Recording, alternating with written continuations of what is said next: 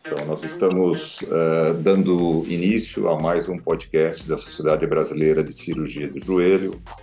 E nesse episódio nós uh, iremos uh, contar, um, contar um pouco da história da nossa sociedade através de três colegas que são, foram, são colegas de trabalho e que vi vivenciaram toda essa história e vão poder aqui é, contar com todas as, as letras como é que toda essa história começou. Então, eu, vou, eu tenho o prazer de, de, ter aqui comigo o professor Osmar Camargo, foi chefe do grupo de joelho da Santa Casa, um dos criadores do grupo, também diretor da, do Departamento de Ortopedia, além de ex-presidente da Sociedade Brasileira de Artroscopia, o professor Tatsuai Hara, que foi membro do grupo de joelho da Santa Casa, foi um dos pioneiros da uh, da introdução da, da artroscopia uh, no Brasil, e o professor Nilson Roberto Severino, também membro do grupo de joelho da Santa Casa, foi chefe do grupo, ex-presidente da Sociedade Brasileira de Cirurgia de Artroscopia. Então, são pessoas que, além da extensa bagagem na área da cirurgia do joelho, também tem muita história para contar sobre o que aconteceu uh, com a cirurgia do joelho do Brasil. Então, para iniciar esse bate-papo, eu vou começar com, com o Tatsu. Tatsu, conta um pouquinho aí para a gente como é que foi uh, o teu interesse aí pela artroscopia, como é que foi uh, o teu estágio no Japão e quando você trouxe esse, esse método para o Brasil, como é que isso se desenvolvia naquela época? Então, Cori, na verdade, eu sou formado na Escola Paulista de Medicina, me formei em 71, fiz a residência lá na, na escola, um ano de geral, dois anos de ortopedia, e naquela época o joelho eh, não havia uma especialidade de joelho ainda. Então, pouco se conhecia sobre a cirurgia do joelho na ocasião, naquela ocasião, eu até me lembro, a gente usava a pneumoartrografia contrastada de joelho, ou fazia a artrotomia exploradora, que era abrir o joelho para ver o que, que o paciente tinha no joelho. Então, era muito precário ainda. E existia até na ocasião um tabu dizendo que um joelho aberto uma vez nunca mais vai ficar bom. E era uma verdade, era uma constante. Operava, derrame de joelho repetidas vezes e não melhorava. Então, depois que eu me formei, eu comecei a, a trabalhar um pouco, juntar um dinheiro e falei: bom, eu vou para o Japão, ver algumas coisas lá. E acabei me interessando bastante pela artroscopia do joelho, que estava começando na, na, na época. Que serviço que era, A artroscopia, na época, não, não existia câmera. Então, o cirurgião fazia artroscopia no, no olho aqui e falava, ó, oh, dá uma olhadinha aqui, dá uma olhadinha aqui. Então, o aprendizado era muito lento. E era uma... O artroscópio ainda era com lâmpada na ponta, tinha bastante cuidado para não quebrar o aparelho, etc e até a gente começar a fazer artroscopia era, era demorado, porque tinha toda a, a, a ótica, não é redondinha, ela era meio ovalada. Então, para mexer dentro do joelho, havia um, uma série de, de cuidados que a gente tinha que tomar para não quebrar a lâmpada, por exemplo. E, além do qual, a gente não podia esquecer de irrigar o joelho, porque a lâmpada aquecia muito uhum. mas dava uma visão boa do joelho. Era o artroscópio Watanabe 21 que a gente começou.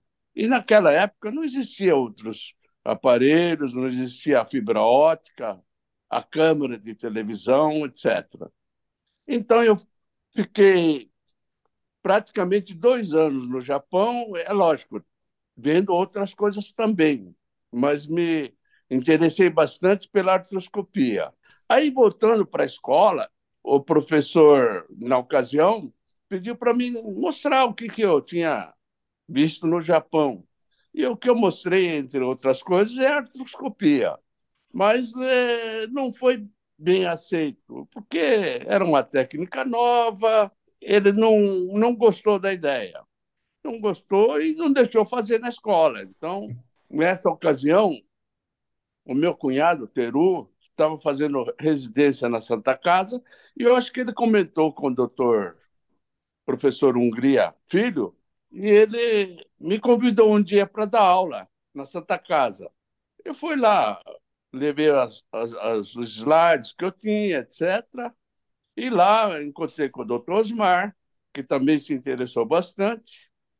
E depois da aula me convidaram para ficar na Santa Casa. E aí começamos. É, o, o doutor Márcio se interessou bastante. E aí nós começamos a a fazer artroscopia, né, Osmar? Isso aí mesmo, tá certo. Aí, daí, daí para frente é o Osmar que sabe tudo. E aí, doutor Osmar, a gente está falando isso de que ano?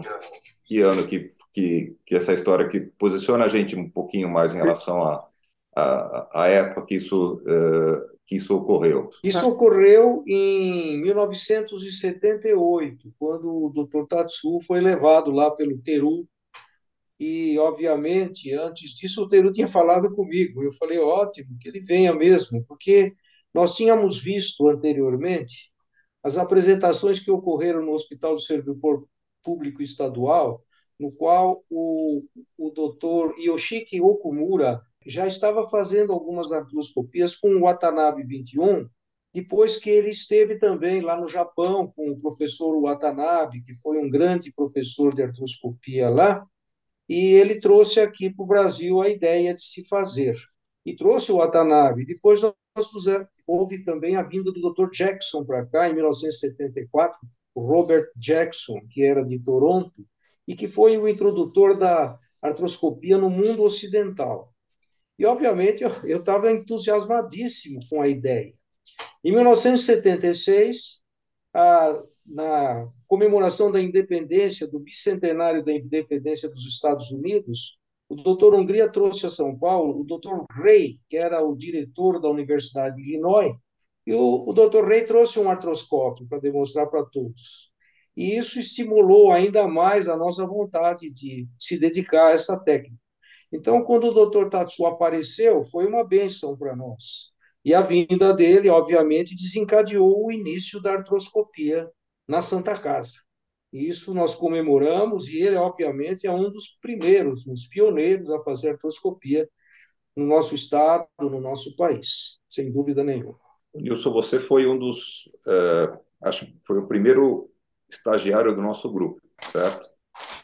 E, e, você pegou um pouco dessa história ainda, né? Dessa da migração, do início da artroscopia, dessa passagem do procedimento que era feito ainda é, sem a câmera, e eu acredito que talvez é, existisse aí muita rejeição em relação ao procedimento, né? Quer dizer, até isso se estabelecer completamente, né? Sim, é, é interessante contar um pouco da história. Os grupos no pavilhão eram separados em cores. O Dr. Osmar era o chefe do grupo amarelo. E esses grupos, cada um fazia mais alguma coisa do que o geral se fazia o geral, mas o amarelo fazia mais joelho. O cinza, que eu pertencia, do Dr. Hungria Neto como chefe, era mais trauma, e assim por diante. O interessante é contar que nessa primeira artroscopia realizada no pavilhão, Dr. Osmar e Dr. Tatsu, eu entrei como residente, que eu era, em 1978, eu era R2, porque o paciente era do grupo cinza, com um problema de menisco. Logicamente não vi nada, porque era tudo no olho, como se disse. E eu, em 1981, eu era repetente, segundo alguns, porque existia o R4. Eu fiquei em 80 como R4. Em 81 ninguém quis continuar também, os que vinham depois da gente, apenas o Ralph. E eu fiquei dois anos como R4. E aí já existiam os grupos, porque em 1980 foram criados os grupos, separaram-se os grupos. Se criou o grupo de joelho com a chefia do Dr. Osmar. E nesse rodízio que os R4 faziam junto com os residentes, Os três últimos meses de 81 eu passei no joelho. E, em fevereiro de 81, fui ser o primeiro estagiário do grupo do joelho. Era tudo no olho.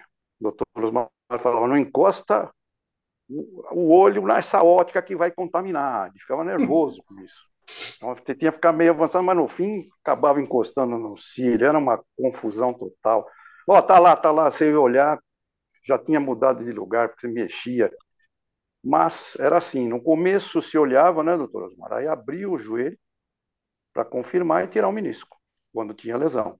E eu não participei da fase que o doutor Osmar. Aí eu saí da Santa Casa, fiz meu estágio, fui o primeiro, saí por coisas da vida. E fui para um hospital que tinha artroscópio também, mas também era um artroscópio que você olhava direto, ele era ovalado e você, pela, pela ótica, enfiava as tesouras, as pinças para fazer a, a, a cirurgia em si. Mas eu não tinha muita experiência. Saí em 82 e voltei em 86. Nesse período de 82 a 86, o professor Osmar criou uma câmera que era um monstro. Ele pegou uma câmera de videocassete e transformou numa câmara para se fazer artroscopia. Ficava lá com 3 quilos alguém segurando, né, doutor Osmar? Acho que eu poderia contar mais isso.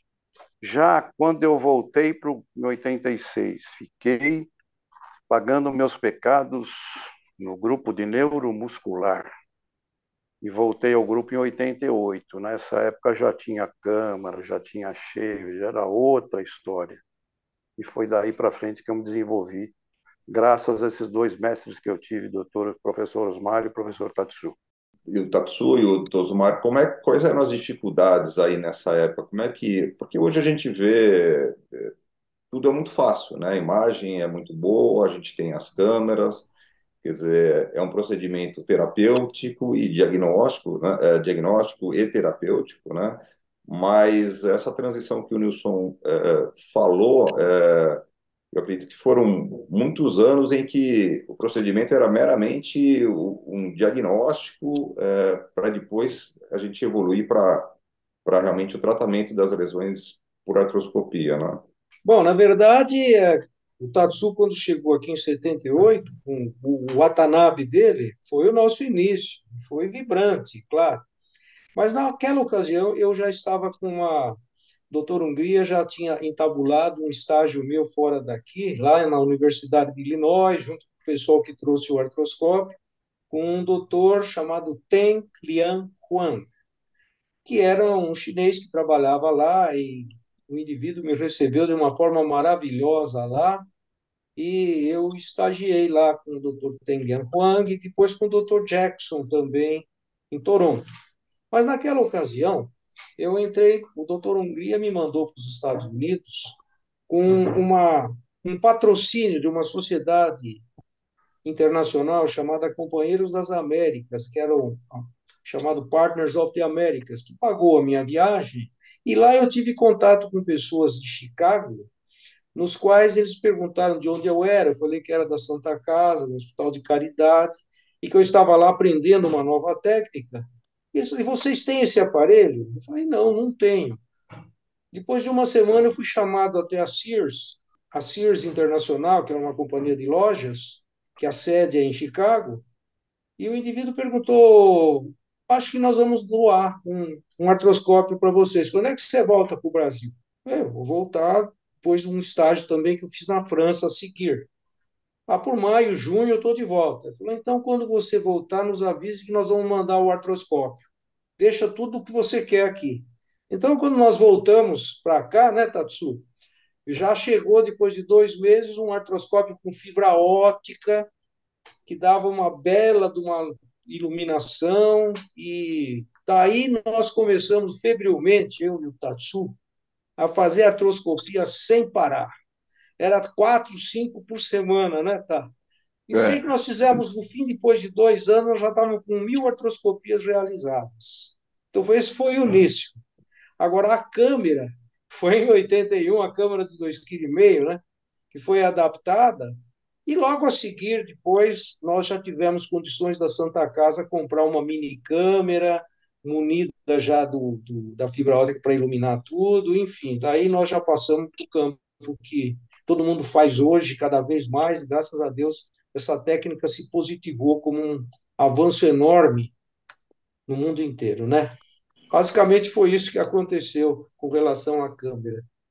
E, e nessa época, que a gente fez agora 40 anos da, da fundação da SBCJ, quer dizer, é, a história da criação dos grupos de joelho na Santa Casa, na Escola Paulista, enfim, Escola Paulista, Hospital das Clínicas e todos os outros, ele coincide um pouco com essa com a vinda da artroscopia, né? E, e, ao mesmo tempo a criação das sociedades. Eu queria que vocês contassem um pouquinho como é que foi esse a criação das sociedades de joelho e depois da, da artroscopia. Como é que isso nasceu? Como é que isso virou uh, essa sociedade tão pujante que a gente tem nos dias de hoje? Na verdade, quando começou a artroscopia, como qualquer coisa nova sempre é objeto de terem as pessoas que são favoráveis e as desfavoráveis. Tinha muita gente que falava: para que, que eu vou olhar pelo buraco da fechadura se eu posso abrir a porta e olhar tudo mediante uma artrotomia? Né? Então, existiu, houve resistência por parte de outros serviços em começar a fazer artroscopia. Mas, no fim, todo mundo começou. Em 1981, durante o acontecimento, a realização do Congresso da CICOT, do Congresso da Sociedade Internacional de, Ciro, de Ortopedia, no Rio de Janeiro, em 1981, foi em agosto de 81, houve a vinda do professor Jackson para cá e ele sugeriu que nós criássemos uma sociedade brasileira de artroscopia para o pessoal daqui. Artroscopia, estou falando. E foi fundada no dia 20, 20 de, de agosto de 1981, no Rio, a Sociedade de Artroscopia. Obviamente, naquela ocasião, a artroscopia servia só para joelho, não tinha assim uma grande vans, entrada no ombro, nem no quadril, nem em outras partes do corpo. E é natural que, depois de um certo tempo, com a evolução da cirurgia do joelho, houve também a ideia da formação de uma sociedade brasileira de cirurgia do joelho, que ocorreu em 1983, sob a liderança do professor Marcos Martins, Amatuzzi, da USP, o nosso falecido professor e, e muito bem quisto por muita gente, que, que, na verdade juntou praticamente pessoas do, vindas do Brasil inteiro, veio o pessoal do Nordeste, o doutor Menezes do Nordeste, veio o doutor Marchek do Rio Grande do Sul, o pessoal do Rio de Janeiro e as escolas de São Paulo. E então, no dia 17 de junho de 1983, por isso que foi comemorado agora os 40 anos, na semana passada, né? agora na semana Sim. passada, no dia 17, foi comemorado os 40 anos de fundação da Sociedade Brasileira de Cirurgia de Joelho, que, na verdade, representou, do ponto de vista de número, um, um número enorme de pessoas interessadas. Isto é, a força da Sociedade Brasileira de Cirurgia de Joelho, na sua formação, foi muito maior do que a nossa sociedade criada antes de artroscopia. E com a evolução do tempo, foi mostrando que, na verdade, a artroscopia deveria ser realizada pelos especialistas em cada região, ombro, quadril, joelho, etc. E foi isso que aconteceu. Com o tempo, houve a natural absorção das sociedades de artroscopia pelas sociedades de especialidades como aconteceu fora do Brasil também. Desapareceu a American National Arthroscopy Association e outras outras entidades internacionais, inclusive na Europa, né? Então é isso que aconteceu. E então nós temos hoje a, a Sociedade Brasileira de Cirurgia do Joelho, que se pontifica pelo número de pessoas que fazem parte e pela intensa distribuição de novas ideias, de novos conceitos, com personalidades internacionais brasileiras como o nosso Camilo Elito, que está aí presidindo por trás aí essa reunião que o Ricardo está apresentando. E, Nilson, e por muito tempo a Sociedade de Artroscopia, né, que você foi presidente, ela correu, como o doutor Mar colocou, correu paralelo à Sociedade de Joelho, né? Até num certo momento isso já não, não cabia é. mais, né? Sim, os congressos eram juntos. Sociedade de Joelho fazia congresso com a Sociedade de Artroscopia.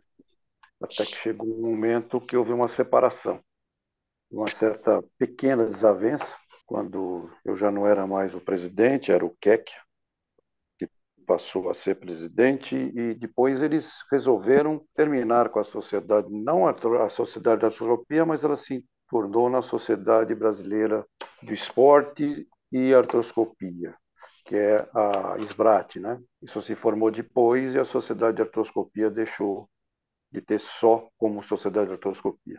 E uma coisa que chama atenção em toda essa história, além da questão da vivência, da criação das sociedades, é como os procedimentos ortopédicos ou relacionados à cirurgia do joelho, eles, eles se modificaram com o, passar, com o passar dos anos e, ao mesmo tempo, aquela história do pêndulo. Né? Algumas coisas que se faziam foram deixadas de lado e hoje elas muitas vezes retornam. Né? É, a questão dos procedimentos, é, falando basicamente da cirurgia do cruzado anterior, todos vocês viveram muito essa época, né? das cirurgias extraarticulares, depois interarticulares e hoje a gente revive parcialmente a questão extraarticular.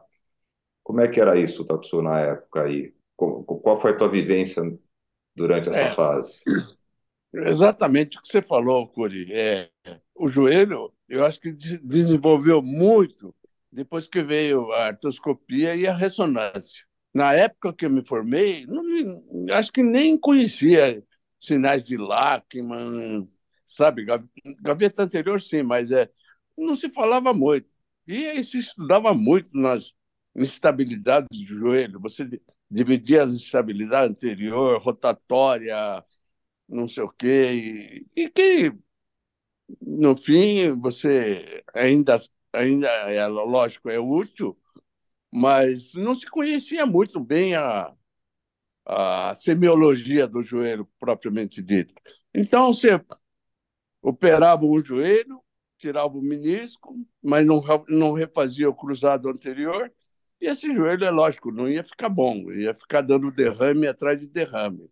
Eu acho que as duas coisas, a artroscopia e a ressonância, melhoraram muito o diagnóstico e, consequentemente, o tratamento também. E o tratamento, numa época, é o que você falou agora. As instabilidades eram tratadas de forma extraarticular, só extraarticular. Não se refazia o cruzado anterior. Acho que foi o próprio Dr. Jackson que falou: ah, não, cruzado roto é igual balde. Você pega, arranca fora e não faz nada. Hum. Hoje a gente sabe que não vai ficar bom, né? E na Santa Casa, o Osmar sempre implantou a ideia de reconstrução intraarticular, começando pelo pelo show, pelo over the top, e depois, com o tempo, foi se modificando, com Dejur fazer o tendão patelar, mas reconstruindo o cruzado anterior. Então era uma briga, é extra-articular, intra-articular, era a discussão de todos os congressos. Vamos fazer intra-articular, vamos fazer extra-articular. É, uma escola defendia uma coisa, outra escola outra. E no fim, eu acho que a reconstrução do cruzado hoje é, é unânime em qualquer escola. E é engraçado que mesmo mesmo você falando aí, né, para quem não conhece, né, vai vai estar tá ouvindo esse podcast, a cirurgia do, do, de Shaw era basicamente a gente fazia a reparação do cruzado e o reforço com o semitendíneo. Então, quer dizer, a gente e hoje a gente vê a história ainda de algumas reparações, a história da reparação do LCA sendo, sendo revivida e o reforço com o semitendíneo sendo feita de uma maneira artificial, com os tapes e com... Então, a, a história, ela, ela é cíclica, né? Aquela, a máxima que a medicina é a, a história da, das verdades temporárias, não é isso? É uhum. É mais ou menos isso. E enfim. E, é, e o Nilson viveu também bem essa época, né, Nilson? É, eram Sim. inúmeros os procedimentos extra, extra-articulares, Era, né? Se fazia extra-articular, como o doutor professor Statussu já citou, o Macintosh. A mini reconstruction, né? A mini, praticamente, a gente fez muito pouco, né, Tatsu? A mini reconstrução é. de Andrews, praticamente nós fizemos quase nada, porque a gente não acreditava muito nisso, não. Essa é a realidade. Chegamos a fazer, mas os resultados eram ruins. O que a gente fazia era uma cirurgia aberta, depois, né, tá depois do Macintosh, a gente suturava o menisco, se tivesse o coto femoral, o coto tibial, juntava ali, dava uns pontos e passava o semitendíneo junto a ele, que era o augmentation da época, dito que era a cirurgia de show. Ou então se reinseria esse cruzado no fêmur, a gente dava ponto na extremidade femoral do, do cruzado anterior, fazia uns furinhos, passava os fios por esses furos e amarrava lateralmente, ou às vezes até com agrafe, e se fazia o show que se fixava o com dois agrafes o show. A gente passava o semitendíneo por um túnel femoral e como que uma cinta que se põe, se usa, passava por um agrafe, depois dava a volta por cima dele e prendia com outro agrafe. Com resultados bem satisfatórios. Depois nós possamos fazer, como o Dr. Tatsu falou, a cirurgia do com tendão patelar de jejum, mas também aberta.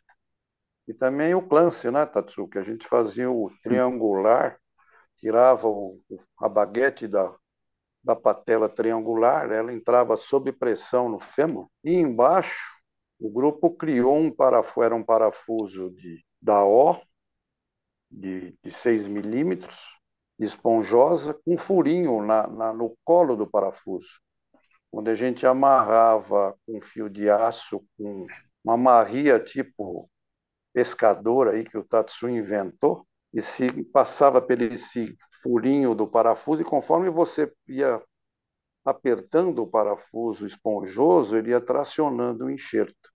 E proximal ele ficava sob pressão. É. Bom, eu acho que a gente está chegando aqui ao fim desse esse bate-papo que foi bem, bem bacana aí, com histórias muito interessantes para quem for ouvir esse, esse podcast. Então, para finalizar, eu vou deixar aí aberto para que o, cada um de vocês faça um comentário final. É, a gente, eu vi muito progresso na cirurgia de joelho, participei por tudo isso, e acho que hoje o que vem a novidade é a robótica, cirurgia robótica que está se começando a apresentar nos congressos, eu acho que para mim essa fase passou, porque já estamos numa fase de descida, que é a realidade da vida, mas que os mais novos progridam e invistam em tudo isso, continuem se aprimorando, que é muito importante nunca parar de estudar, sempre para evoluir e melhorar na vida ortopédica. Tatsu? É, é, eu acho que o que foi dito aí é, é tudo tudo realidade que a gente viveu. Na, na, na época que a gente começou a fazer joelho, eu lembro, tinha médicos aí que, ó, se vamos tirar um menisco, vamos tirar outro já para não desequilibrar o joelho. Chegou a esse, a esse ponto, entendeu, Curi? E hoje, você sabe, é, o menisco é um, uma estrutura muito importante e a gente tem que preservar o todo. E eu acho que hoje a maior dificuldade nossa é, é reconstruir a cartilagem, que a cartilagem a gente sabe, não sei se, se é verdade, mas é perene, é a, que, a cartilagem que nasce é a que a gente mora, segundo eu aprendi. Mas a estrutura fundamental no joelho, para mim, é a cartilagem, que ainda a gente tem dificuldade de trabalhar e nos casos assim de perda de cartilagem. Tem, existem esses enxertos ósseos, é, é enxerto de cartilagem, etc., mas ainda estamos numa fase aí que precisaria melhorar. Não sei se a gente vai conseguir. Doutor Mar, as considerações finais. Mas eu gostaria de encerrar minha participação aqui dizendo o seguinte: não existe nenhuma atividade humana que hoje que não seja fortalecida pela união das pessoas. Então foi assim que aconteceu na Sociedade Brasileira de Cirurgia do Joelho.